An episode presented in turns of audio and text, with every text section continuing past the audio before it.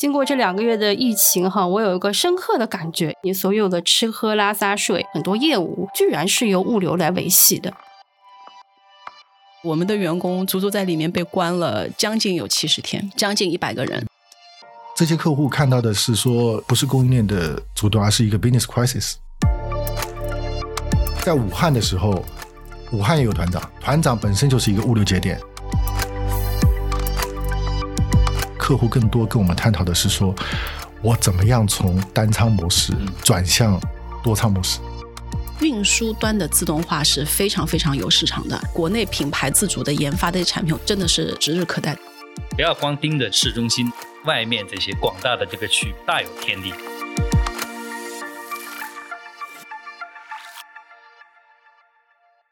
Hello，大家好啊，欢迎大家收听《众有话说》，这是一档由仲量联行推出的全新的播客的节目。仲量联行呢是一家从事房地产咨询业务的。跨国房地产专业服务公司，我是黄辉，来自于仲量联行中国区的产业及物流地产服务部。仲有话说，意思呢就是还有话讲。地产行业的人嘛，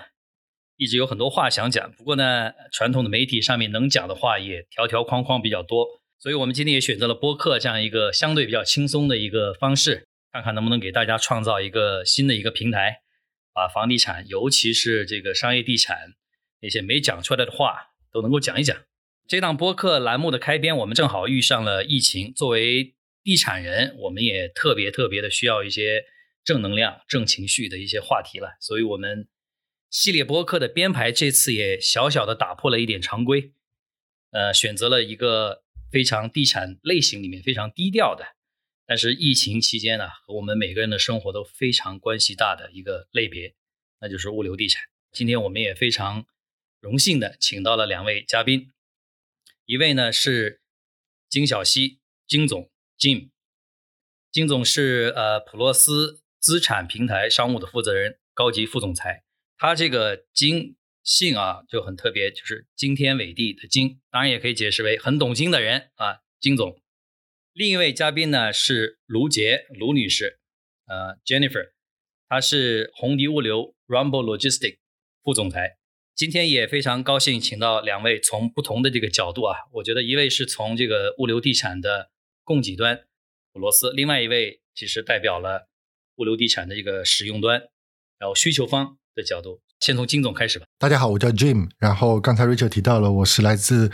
普罗斯资产平台的商务负责人。其实刚才 Richard 提到说，今天的话题是物流地产嘛，物流行业的小伙伴其实讲到普罗斯的话，都认为我们是做物流地产。确实是啊，但是今天的普罗斯又有点不太一样。其实我们还是在全球范围内非常关注这个物流、不动产、基础设施。随着这个行业的发展，我们也开始关注这个所谓像科技啊、新能源啊相关的一些投资机会。除了中国之外，我们还有在像巴西啊、日本啊、美国啊，包括越南啊、印度、欧洲啊，都有我们的网络。那么管理的资产规模差不多超过一千亿美金。我这样讲可能不太形象，分享一个数据吧。每三个来自于这个高端物流中心的这个包裹，其中有一个就来自于普罗斯的物流园区。所以大家如果注意留意的话，你可以看到包裹上的这个 label 上面会某某某普罗斯的园区啊。那这个基础设施是普罗斯来提供的。那么目前我们在中国差不多有四千万平米这样的基础设施，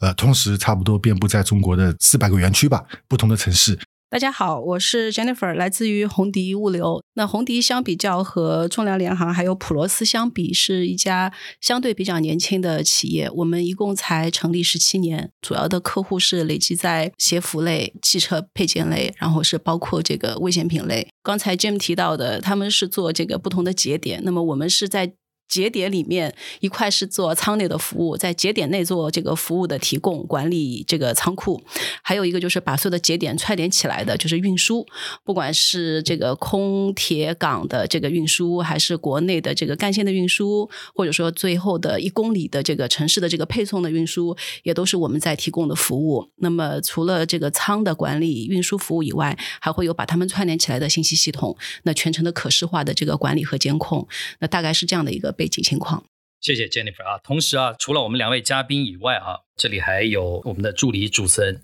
Sammy。Sammy 是我们中粮联行播客的制作人。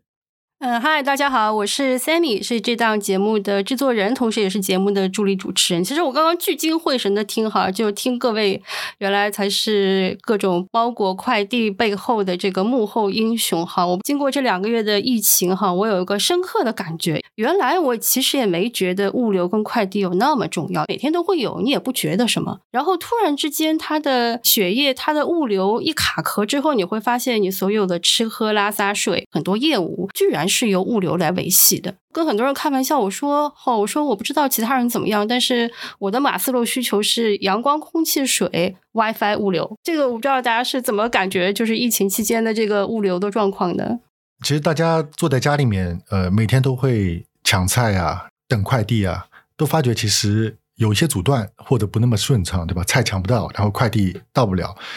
嗯，其实这当中有很多问题，有几个层次的问题。一个是本身的这个商家在备货啊，或者他的这个货物的准备方面就已经有一些不足了，或者已经库存啊根本达不到这个日常的这个保供的要求。那当然还有这个，比如说太多人上网，然后网络卡住啊，这些是信息流方面的问题。其实物流方面整个供应链也是也是受阻的，因为其实我们在做园区管理的时候，我们看到园区里面发生的一些事情，比如说我们园区的一些呃。保安，呃，包括我们园区内的一些仓库内的这些客户，他的一些作业的工人，一旦这个园区被封控以后，其实他们一样，他们是不能回家的啊，他们是要待在整个园区里的。最主要的就是有一些企业，他还承担了这个保供的责任啊，所以他是需要运营的，呃，要不然的话，其实老百姓，我们所有的消费者更吃不到。那比如说像松江，我们有一个园区，一开始就被封，我们里面的一些员工，包括呃我们租户的一些员工，被封在里面，其实差不多有超过二十天的。他的这个吃住消杀，所有的这个生活都是都是在园区里面的。当然，这个过程中，普罗斯也是为园区的这些工人去提供这样的这个日常的。物资解决他们吃饭的问题，也会跟那个政府呃去无偿的开放我们的一些园区，呃去跟政府做这样的保供仓，因为很多客户复产，他是需要跟政府沟通的，需政府也是需要有批文的。那这方面我们也在积极的跟客户啊，跟政府一起去联动啊，尽量能够帮助和推动我们租户的一些复工复产。每一个包裹传递到大家的这个背后，其实都有这个物流人的这个艰辛和韧性在里面。对 Jim 的这个开场说了，其实我挺有感触的，因为我们自己在上海也有一个相对比较大的库区，这个仓库我们的同一个库区内的邻居，它本身也是一家头部的生鲜电商平台。大家都知道，Lockdown 是从四月一号开始嘛，对吧？那个虽然浦东、浦西有分，在差不多，但我们的园区其实是在三月二十几号就被爆出了要被 Lockdown 了。因为这个生鲜的这个配送平台，它有涉及到太多的千家万户，它被感染了，有阳性，有员工。那基于这个原因，我们等于说在三月二十几号，我们就被告知全部封园了。当时在我们的仓库有将近有一百个员工，我们原以为这个 lockdown 就七天。刚才 Jim 讲的，他们是二十几天。我刚才在笑，就是我们的员工足足在里面被关了将近有七十天，将近一百个人。这个物流仓库，我们是做城市配送最后一公里的一个仓配一体的一个仓库，所以等于说我有将近一百名的员工是在仓内的员工，我还有几十辆这个城市配送到商圈的这个车辆。那么有一点可能要给到所有的听众一些补课的内容是，都叫物流，但是做快递的物流是 B to C 的物流，我们公司是比较专注在。在 B to B 的物流，那么 To B 的物流是做什么样的配送呢？就更多的是从厂房、港口进口的货物到仓库，然后从仓库到不同的销售端，然后再是从大家去的门店购买的那些货物，通常是由我们做这个仓库的中转和物流的配送的。所以说，我们做的是 To B 的。那仓库里面就堆放了非常非常多的这个鞋服，一些其他的物品。北丰园区的这个头。几天吧，我们还没有意识到问题那么严重。那时候大家都是穿着棉服在仓库里面。这时候 call out 的问题是太冷了，晚上没有睡，因为从通知我们被封和我们有时间去当天晚上支持到他们，其实只有几个小时。所以头一段时间大家就是只能靠这个仓库里面非常多的托盘和纸箱，让员工先将就一下。那我们就先送进去了大量的生活用品、纸巾啊那些的。后阶段就开始觉得太热了，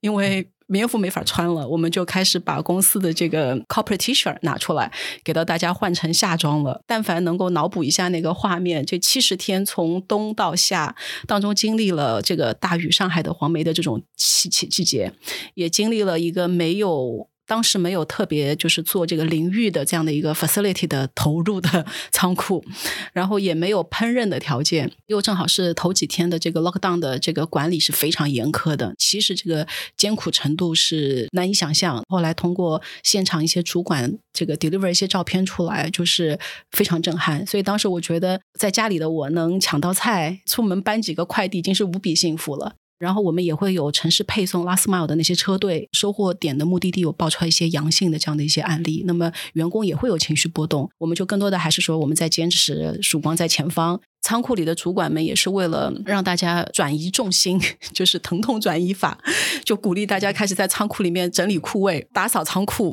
有些 action 你可以转移那个，他们真的是想尽一切方法，在在在一方面在维维护着就是员工的情绪，一方面也是就是利用大家在一起的时间吧，不做浪费，做了一些内部的这个管理提升的工作。我好想拍手啊！是我我觉得特别容易的就是，嗯，因为其实我们在家里嘛，我们自己在家里都会有一些焦虑啊。情绪，这些员工被封在园区里的时候，被封在仓库里的时候，他的一些焦虑跟情绪可想而知，对吧？是，对，我觉得真的是不容易的。这些物流人的艰辛和韧性，我们也是要感谢和感恩他们的。对，因为即使在整个的这个经济发展或者受到一些外来的因素改变的时候，对于这个物流的需求仍然是非常的强劲。那具体的也想请教一下，你们服务的客户里面，他们在这个疫情的这个过程里面。受的影响会有些什么样的一些区别吗？在鞋服类的这个品类的客户而言，因为疫情，上海的这个 lockdown，我们的很多这个国际的鞋服客户的门店其实也都被封控了，也都被关店了。尤其上海又是作为一个这个国际化的大都市，它的销售额对品牌的贡献其实一直是非常大的。他们在销售额上的影响是最直接的，这个第一点。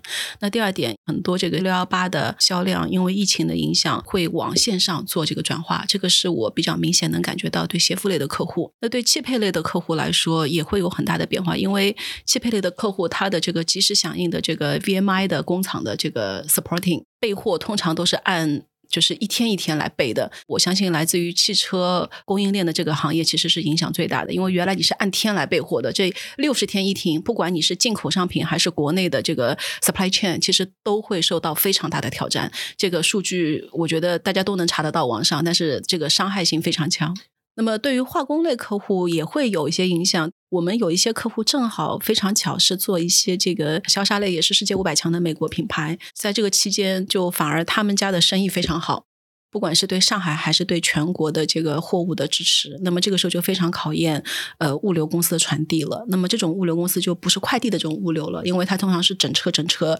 这个集装箱往外去运运输。国内的运输因为因为疫情的原因，对于上海及周边这个跨省的这个干线运输的这个阻碍，那么也会导致当中有些波折。所以看着销量非常好，但是。后期如果没有完全的跟上的话，其实那个销量也是一个，就是很难去完美就是交付的一个订单。那么这个是从我们自己红迪的一些客户端，我能看到和感受到的一些这个呃需求和变化。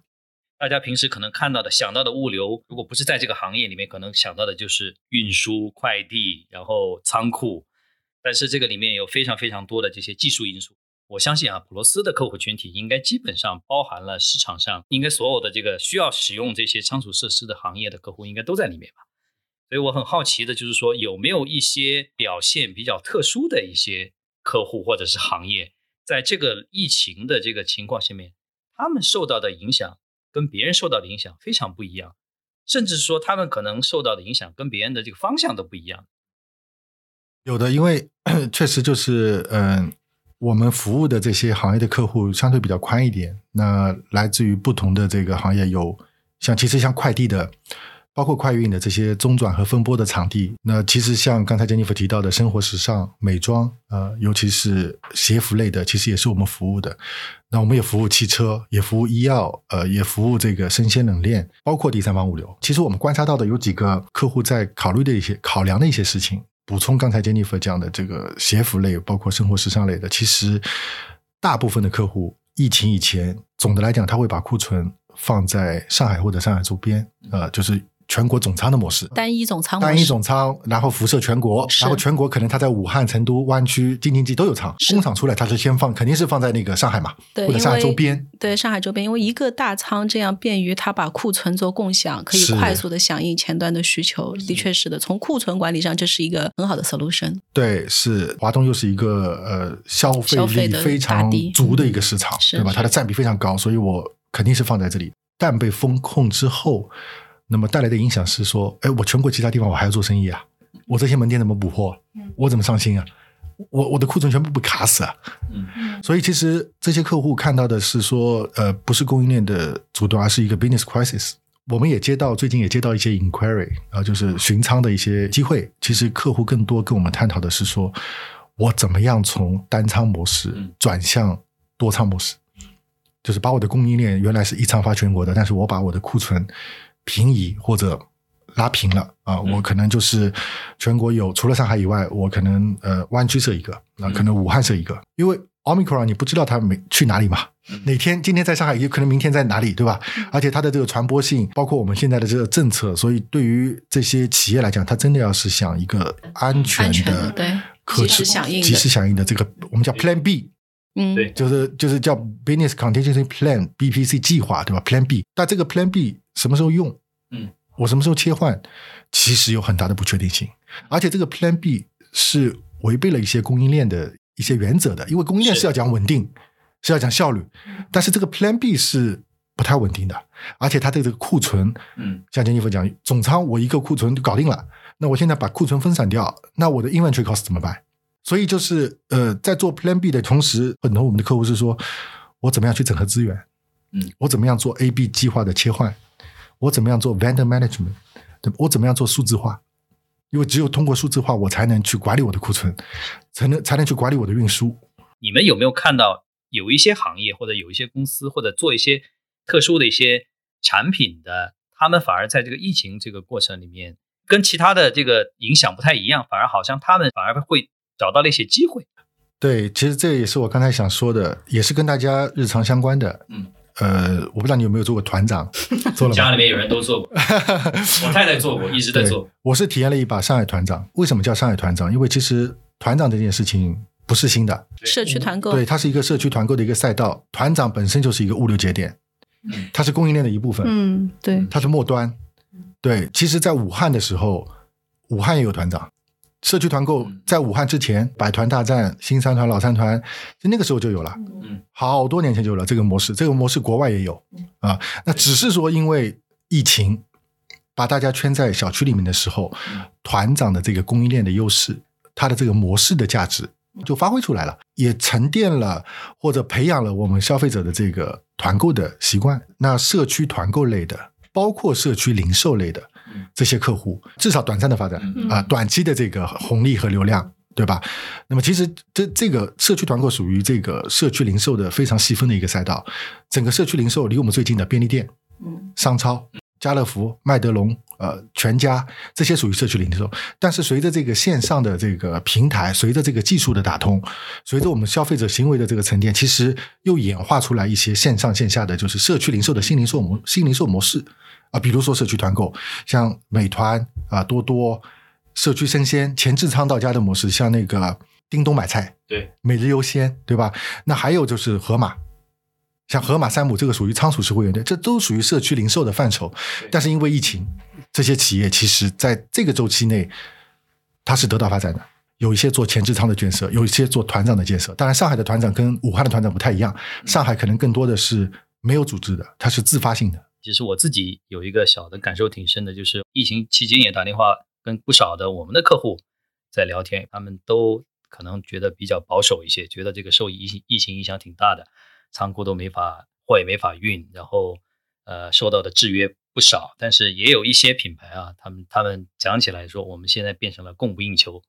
供不应求。你看看，就是因为现在在你们的这个保供的那个包里面，比如说我们看到的有一些。呃，除了某可乐，那就不用说了啊，那是这个呃最最最终的这个凡尔赛的顶端，对吧？然后还有一些，比如说饼干的品牌，就是那几个品牌，你们收到的这个保供包里面，我也打电话问过他们，我说你们现在情况怎么？他说我们现在完全这个供不应求。但是对他们来讲，他们同样也要解决在这种特殊情况下面，有可能在短期内是井喷的一个物流的一个需求。如果这个问题解决不了，他就算是有这个客观的这种需求，到最后其实也没办法去达到最终的这个目的，都在不断的变化，受到的影响会有一些不太一样。我们自己其实，在五月份的时候，中粮联行我们也访问了大概四十多家的呃开发商业主，然后另外也访问了大概有五六十家的需求端。客户客户的群体可能分布在十几个不同的行业，其中的有一大部分，我记得应该超过百分之四十左右是三方物流公司，就是 Jennifer 你们以代表的三方物流公司，基本上或多或少的表达了疫情受到影响的不同的程度。相对于大中型企业来讲，我们里面看到有一个小型企业啊，我们这里定义的小型企业就是说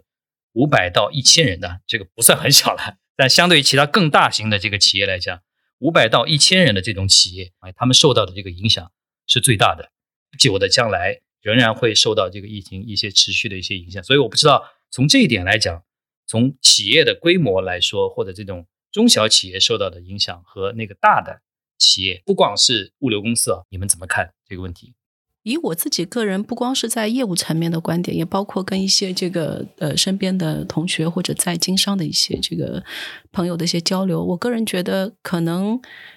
反而越小的企业，或者说就是我很难去界定用人数来做界定啊。但是看也要看行业和细分。我只能是说，小的企业，呃，相比较它的呃固定成本会相比较会低一些，而且它的这个调转方向的速度和决策链会更短。那么它的止损的这个影响的层面和做这个止损决策的这个动作会更快速。那我觉得相比较会容易一点。这个里面因为还会细分到。行业，你的这个链条的长短，你对原来这个市场份额的这个资金的，就是重资产和轻资产的区别，还有很多很多这个划分。如果不是走到那么细的话，我自己个人是觉得，企业越小规模，灵活度越大。企业规模越大，它的这个原先的这种来自于各个维度承担的责任、上下游的合同的这个绑定，对这个就是外部的大环境、大的宏观环境的这个依赖性的支撑，所谓的势的因素，我觉得会更大一些。所以，呃，我个人觉得是分两头。那么，当然，如果你说在更大型的企业，类似于像我们的国企或者一些这个很大的五百强企业，它的呃，中国只是它的一部分的市场贡献的，那我觉得这种又会好很多。毕竟全球你的这个这个市场守恒定律，你还是这边那边总归还是可以能够相互来平衡和补贴的。中小的这个企业，如果它自己本身具备一定的这个竞争力，然后反而它可能在一些。变化的这个情况下面会反应比较灵活，甚至于会是一个他捕捉机会的好好时机。危背后就是机嘛，crisis，你危后面就是机，取决于这个决策链和当事者你能不能够快速的，就是捕捉到，然后把这样的一个机会去做生根。我觉得，但是如果这种。规模不是最大，在当中，但是决策链又有点长，然后被周边牵制的各种政策、员工、法规、合同、各种外界的制约因素又一多的话，这个就会比较辛苦。因为你的反应速度相对慢一点的话，你的很多沉没成本是不断不断的在在增加的。嗯，还有很多违约成本，其实也是非常昂贵的。我这边其实认识很多中小型品牌嘛，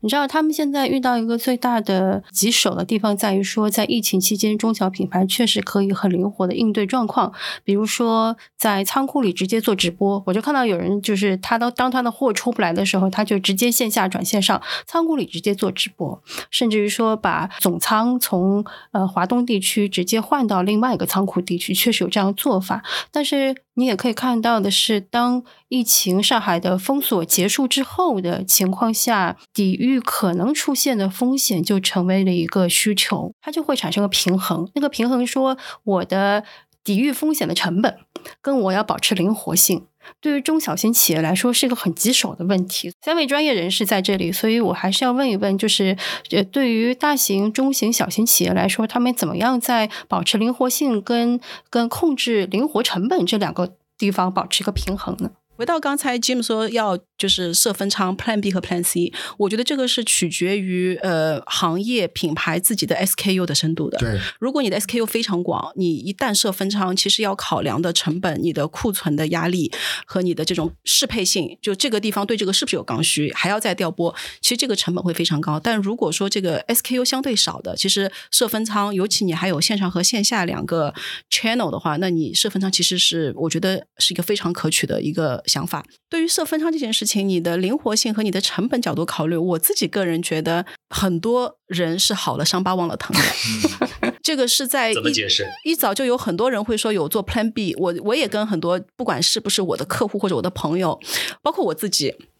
我觉得当我在那阵痛的时候，我觉得我一定要设分仓。嗯，但是当你问一下，哎呀，这百年一遇的疫情，下一次再来，OK。第一个，那第二个，如果 SQ 不多的话，我会考虑这个动作，就是会不会再有这样的一个问题在。那么，我觉得这个里面，我觉得至少以我目前跟我的呃直接客户，包括一些我的身边的朋友，我聊下来，我觉得好像有相当大的一部分权重的人是。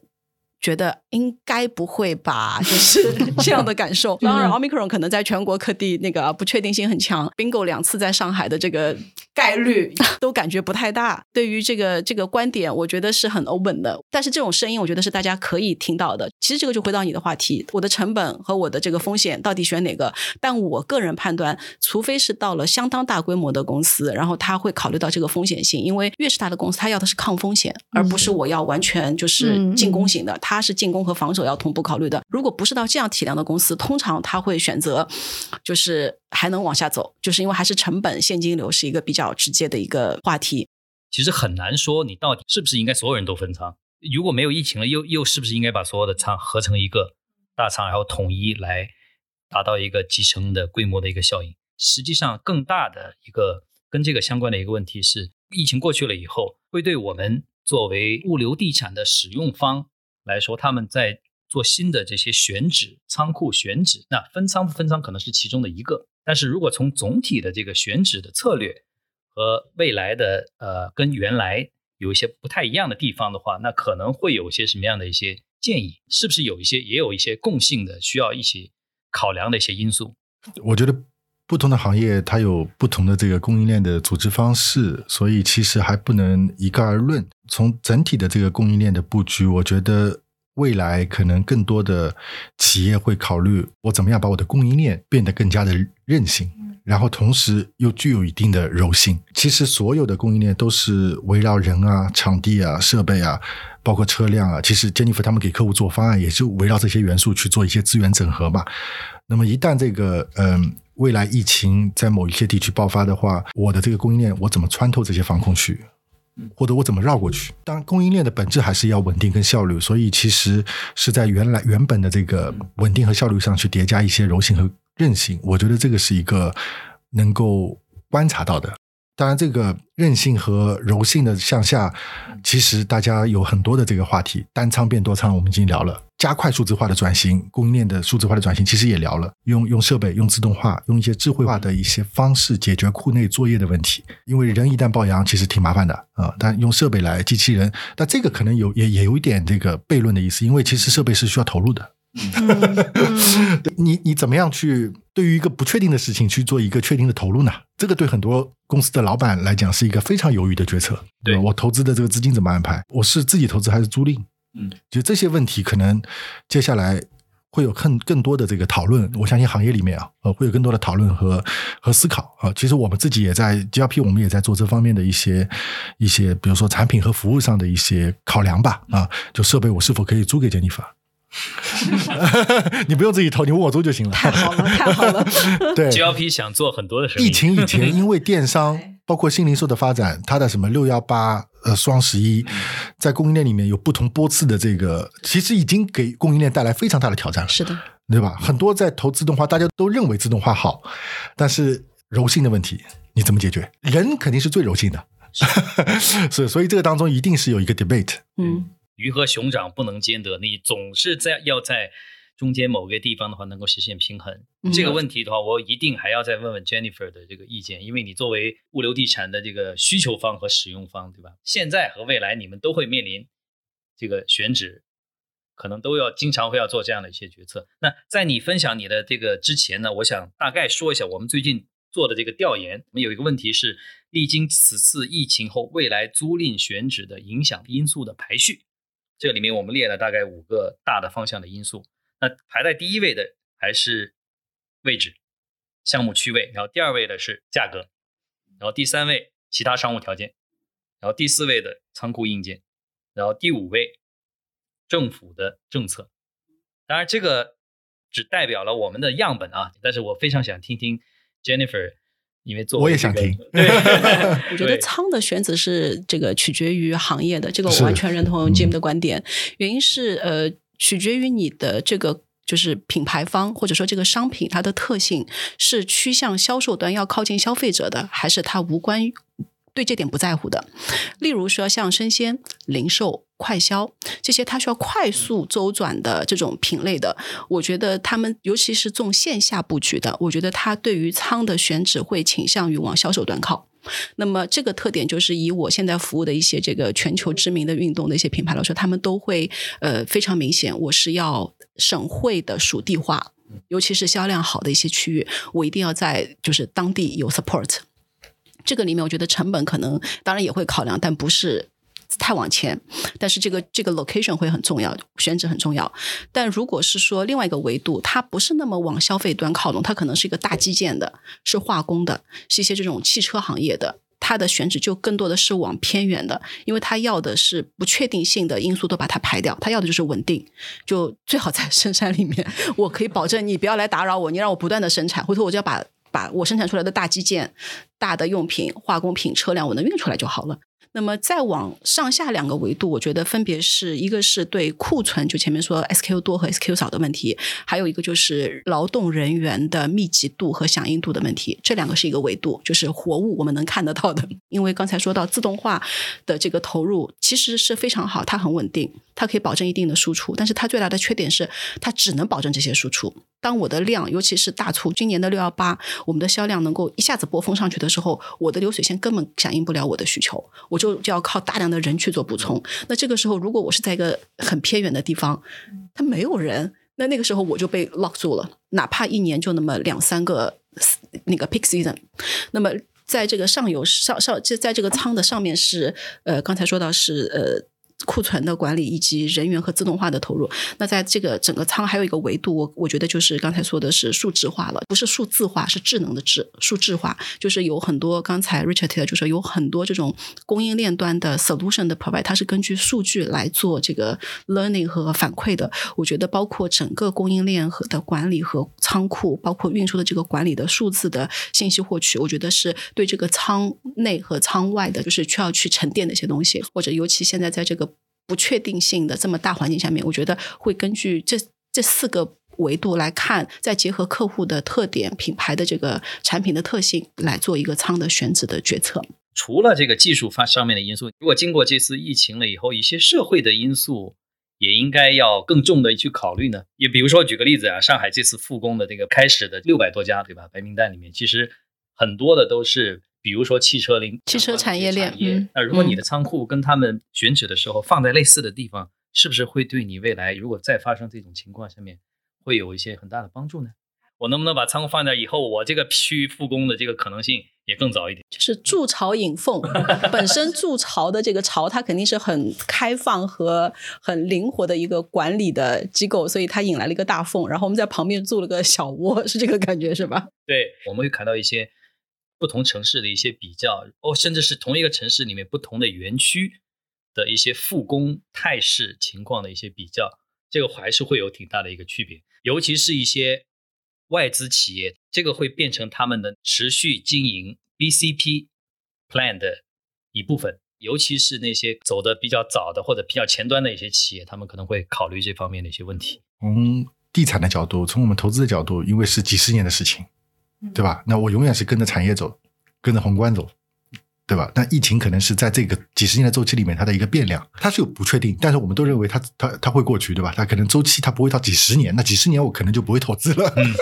对，所以就是大概是这么一个逻辑。Richard 提了一个。就是非常好的观点，我之前没想过，但我觉得这档节目播出以后，也许 Jim 就会把那个周边的价格 就会提高往上去一点，就像学区房一样，它就会往上走了。所以，我们作为使用单位，可以早点去布点局，占点这个学区房的坑位。说不定听众听了以后觉得这是干货。对对对，很有可能，很有用。对，另外一个情况就是，我们最近也在发现，就非保仓库跟保税的这个态势非常不一样。在疫情之前，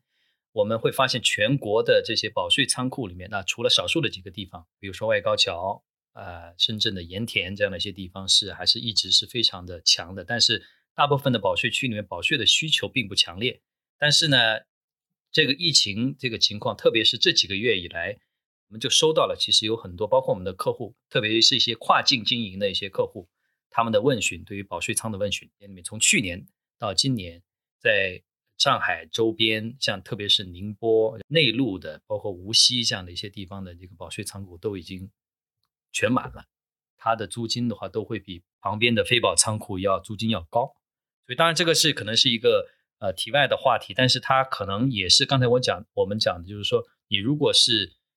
根据你的产业的特点，你可能在一个特定的一个区域里面，在特定的这个情况下面，面对的这个市场的这个情况会发生很大的变化。刚才 Jim 其实提到了一个问题，就是说对于投资方来讲，或者是开发商来讲，投资是这个是长期的，几十年的这样的一个方向。那我们就来谈一谈这种，如果是从中长期来说的话，大家都比较未来需要去考虑或者需要去呃做的一些改变，比如说数字化的这种趋势。在你们觉得未来会多快的这个节奏里面，会对我们中国的这种物流地产上面的话，会产生一些明显的一些影响的？场景来讲，我们也看到，其实越来越多的这个客户，呃，类似于像像像红迪这样，他有这样的这个需求。主要的原因可能还是品牌方的商业模式的一些变化。归根到底，还是一个消费者的变化。有银发经济，我们有姐姐经济，然后我们也有这个九五后、零零后的这种 C 时代，对吧？他们的这个消费理念和消费行为是不太一样的，它就是线上购物。对吧？那这个带来的是什么？是是整个渠道的变化。那么对于像我相信，对于像 Jennifer 这种红迪这个库内的这个作业，它可能就不太像原来简单的配送门店的这样的一个作业模式，对吧？因为品牌方他要想，我第一个我门店还会继续的，然后我天猫也要，京东也要，那我还有这个抖音、微商等等一系列的不同的渠道，全渠道。所以其实几年前就提出一个叫 Omni Channel 的概念对，但现现在可能 Omni Channel 又发展了啊。嗯又不太一样了，在消费分了不同的这个层级以后，其实又丰富了更多的渠道。所以，其实对于物流供应链来讲，它的这个库内的作业作业的这个复杂度是不一样的。所以，很多客户他在在我们的仓库里面都在思考：说我摆不同的场景，呃，我库存我怎么样做密集密集存储，我拆零我怎么做，我分拣怎么做，就是很多不同的场景，呃，实现这种呃智慧化的一些解决方案，能够回归到这个。供应链的本质就是降降本增效，嗯啊、呃，所以我觉得这个可能是一个未来的趋势。不过刚才我说了，因为疫情的影响吧，呃，带来的一些不确定，这个可能是未来行业里面要探讨的主要的一个问题了。这个方面，其实我也想，当然也想听听 Jennifer 来作为你们的这个使用者啊，这些基础设施的使用者来讲，刚才提到的，比如说自动化、ESG。然后甚至是有一些特殊的，按照你们的这个可能未来的一个客户的这个需求，要去更加定制化的一些呃发展的方向，你怎么看？首先，我们自己公司的仓库里面已经在自动化上是做了一些尝试和投入的。那未来可以找 Jim 做租赁啊，我给他建议，然后他帮我买下来，然后租给我。首先，在仓内的一些设备自动化，我觉得分国外和国内两组不同的公司。那我觉得国际上，尤其以德国或者这些日本仓内的自动化，我觉得已经非常成熟了。那国内的这些自动化的公司，我觉得是在发展当中。我们过去两三年跟若干家国内的仓内的自动化设备公司有过一些合作，我觉得参差不齐。所谓的参差不齐，倒不是说他们的产品不好，而是我觉得是技术的创新的百分之百的适用性。我觉得这个是一个需要去不断的呃呃打磨，就是不断的在呃就是螺旋式上升的一个过程。就可能现在它出来的是一点零版本，我们已经觉得能解决了我相当一部分的需求了。电商和直播是两种行业形态，它能够解决我现在电商的需求，但它解决不了我直播的需求。它如果能够解决我直播的需求，但它解决不了我团长的需求。那么，然后呢，还会有新的就是那个 omni channel 的问题，还有线下的各种要求，甚至于正向物流解决了，逆向物流它不能帮我，就是退货的物流它不能帮我解决，它的适配性不一样。到目前为止，好像还各百花齐放吧，很难说已经到了一个很完美的状态，但是也都在这个路上，所以这个时间我觉得应该还是指日可待的。那么这是对仓内的一个自动化，那包括我们最近在我们一些六幺八的大促的过程当中，我们也依然启用的是非常传统的流水线设备，因为那个虽然不是那么的花哨，但是真的很实用，它就能解决我。稳定的问题，我不用你太太过前瞻。那么谈到自动化另外一个维度，因为我们也有运输的业务，自动驾驶这块分 L 一到 L 五不同的级别，那 L 五是全自动了，L 一就。没有自动化，现在基本上我们投入了一些是 L 四级别的自动车，开始已经跟客户端这边提货送货已经开始用了。那我自己个人的感受是在运输端的自动化是非常非常有市场的，因为随着这次的这个疫情上的管控，当时京东有一批叫“敢死配送员”是吧？那么这个时候你如果有自动化的投入的话，你至少车上的司机配的人员，他就可以相应的减少至少是一半吧。原来至少一辆车配两个人，现在一辆车一个人就好了。那如果随着到 L 五的，如果能够成型，各方面都能法规通过，都能往前推，那就更加好了。所以我觉得，在自动化的这个行业里面，不管是在仓内还是在运输端，国内品牌的自主的研发的产品，我觉得真的是就是指日可待。我我其实今天听下来，我终于可以理解为什么物流地产重新成为地产板块的香饽饽了。我觉得物流地产整个前景还是非常的让人期待的。我不知道各位专家对整个行业的未来有什么看法吗？我们其实，在二零二零年的时候，呃，中粮联行也做了一个未来十年物流地产。产的一个白皮书的一个分析，里面就提到了中国的这个城市群的发展，然后包括整个社会商品零售总额在那些城市群的发展。在二零一零年的时候啊，中国只有三十八个城市社销总额超过人民币一千亿元的，然后到二零一九年的时候，要已经增加到了一百一十个，预计在二零三零年，呃，全中国超过呃一千亿社销总额的城市会增加到两百零三个。我的观点是，呃，第一就是对于需求端，呃，我是非常有信心的。那因为其实今天谈了很多不同行业的这个供应链啊，那尤其在疫情以后去谈这件事情，也谈了很多的这个变化和不确定性。其实商业模式它不断不断的在变化，供应链它永远是供应链啊，只是它的组织形式不太一样。